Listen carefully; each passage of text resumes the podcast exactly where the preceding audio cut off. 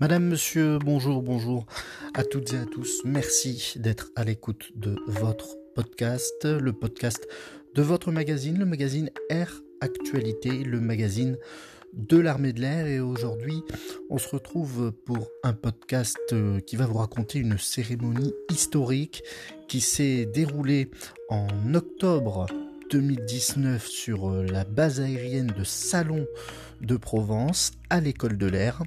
En effet, Florence Parly, ministre des Armées, a confié aux élèves de première année de l'école de l'air les traditions de l'escadrille française de chasse numéro 1, première unité militaire faite compagnon de la libération. À cette occasion, vendredi 18 octobre 2019, une cérémonie historique s'est déroulée sur la base aérienne 701 de Salon de Provence, en présence des représentants de l'ordre de la libération et des unités compagnons de la libération des trois armées, les élèves héritiers de l'EFC 1. Désormais, les élèves de première année de l'école de l'air auront la garde du fanion de l'EFC 1 et porteront la fourragère verte et noire aux couleurs de l'Ordre de la Libération. Cette unité légendaire, créée pendant la Seconde Guerre mondiale, a reçu la Croix de la Libération dès juin 1941 pour son engagement au service de la liberté lors du siège de Tobruk dans les batailles de Grèce, de Crète, de Libye et de Méditerranée.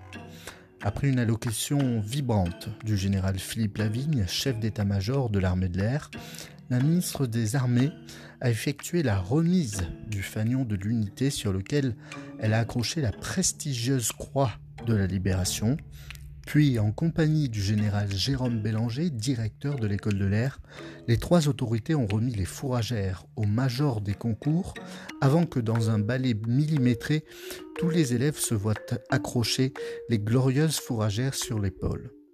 Les troupes ont ensuite défilé sous les ailes de la patrouille de France.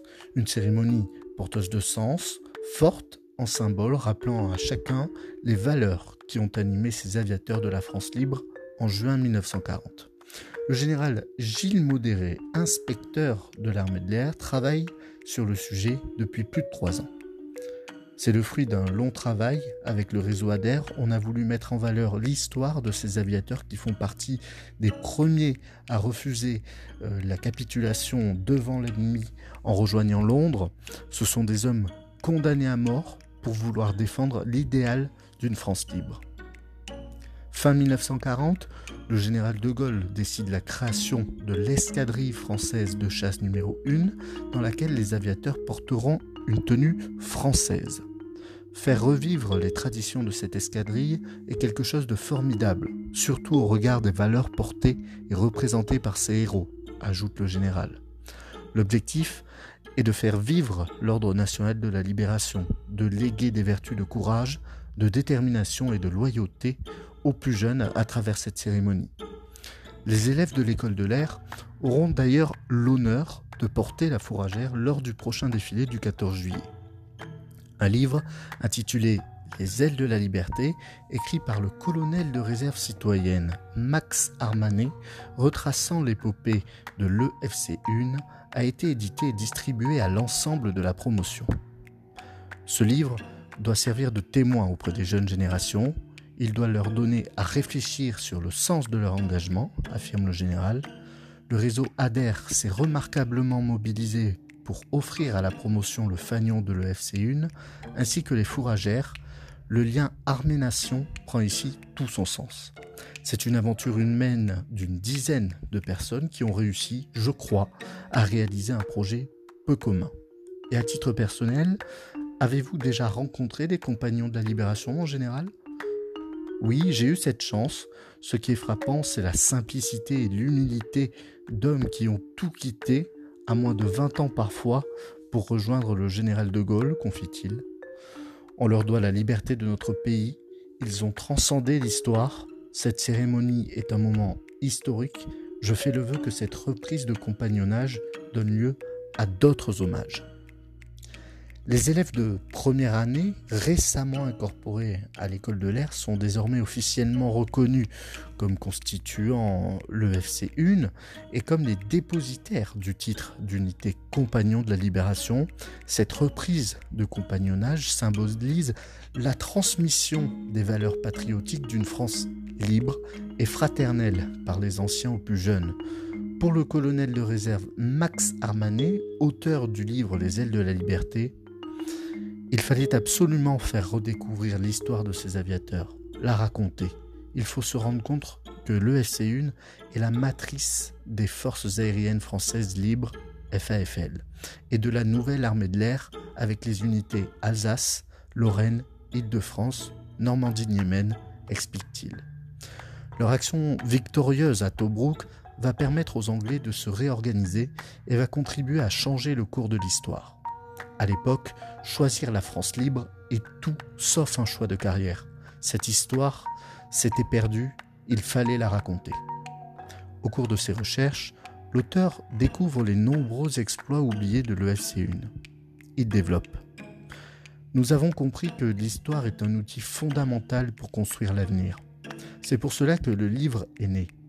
Il raconte l'histoire de l'EFC1 et plus largement des aviateurs de la France libre au Moyen-Orient et de tous ceux qui ont tout sacrifié pour la libération de la France du joug nazi. C'est pour cela que figure la liste des 190 aviateurs décorés compagnons de la libération qui comprend les 9 de l'EFC1.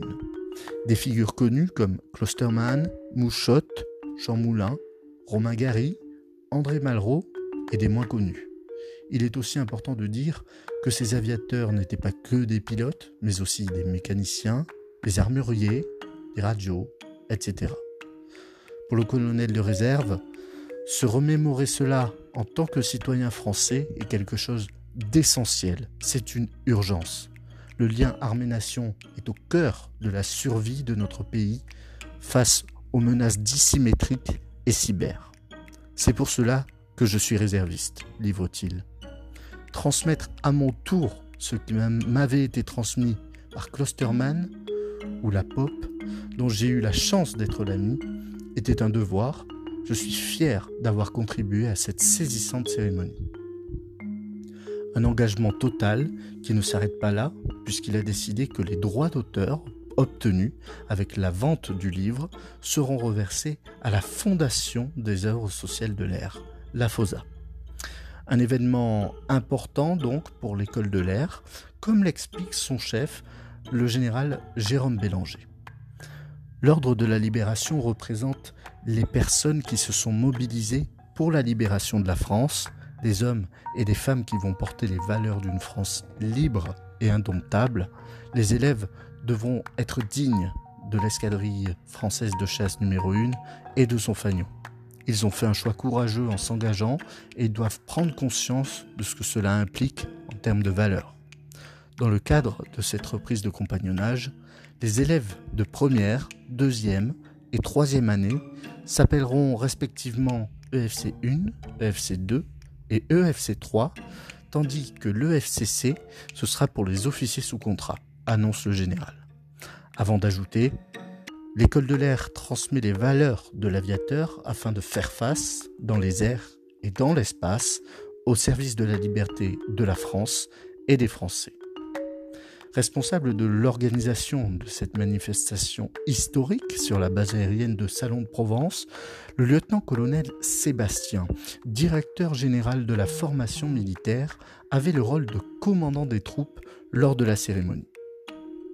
Cela a demandé beaucoup de travail, on a voulu faire les choses impeccablement pour les familles, on s'est penché sur le protocole, car cette cérémonie était exceptionnelle et a nécessité beaucoup de répétitions, explique-t-il.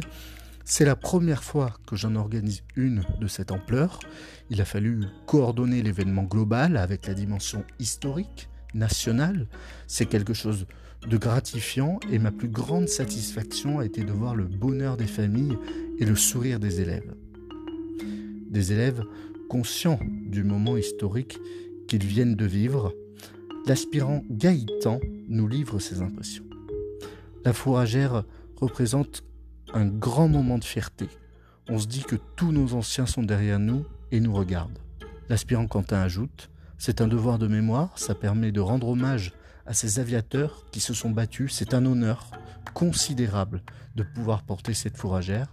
Et l'aspirant Florence de conclure Ça donne du sens à notre présence ici et cela renforce notre engagement.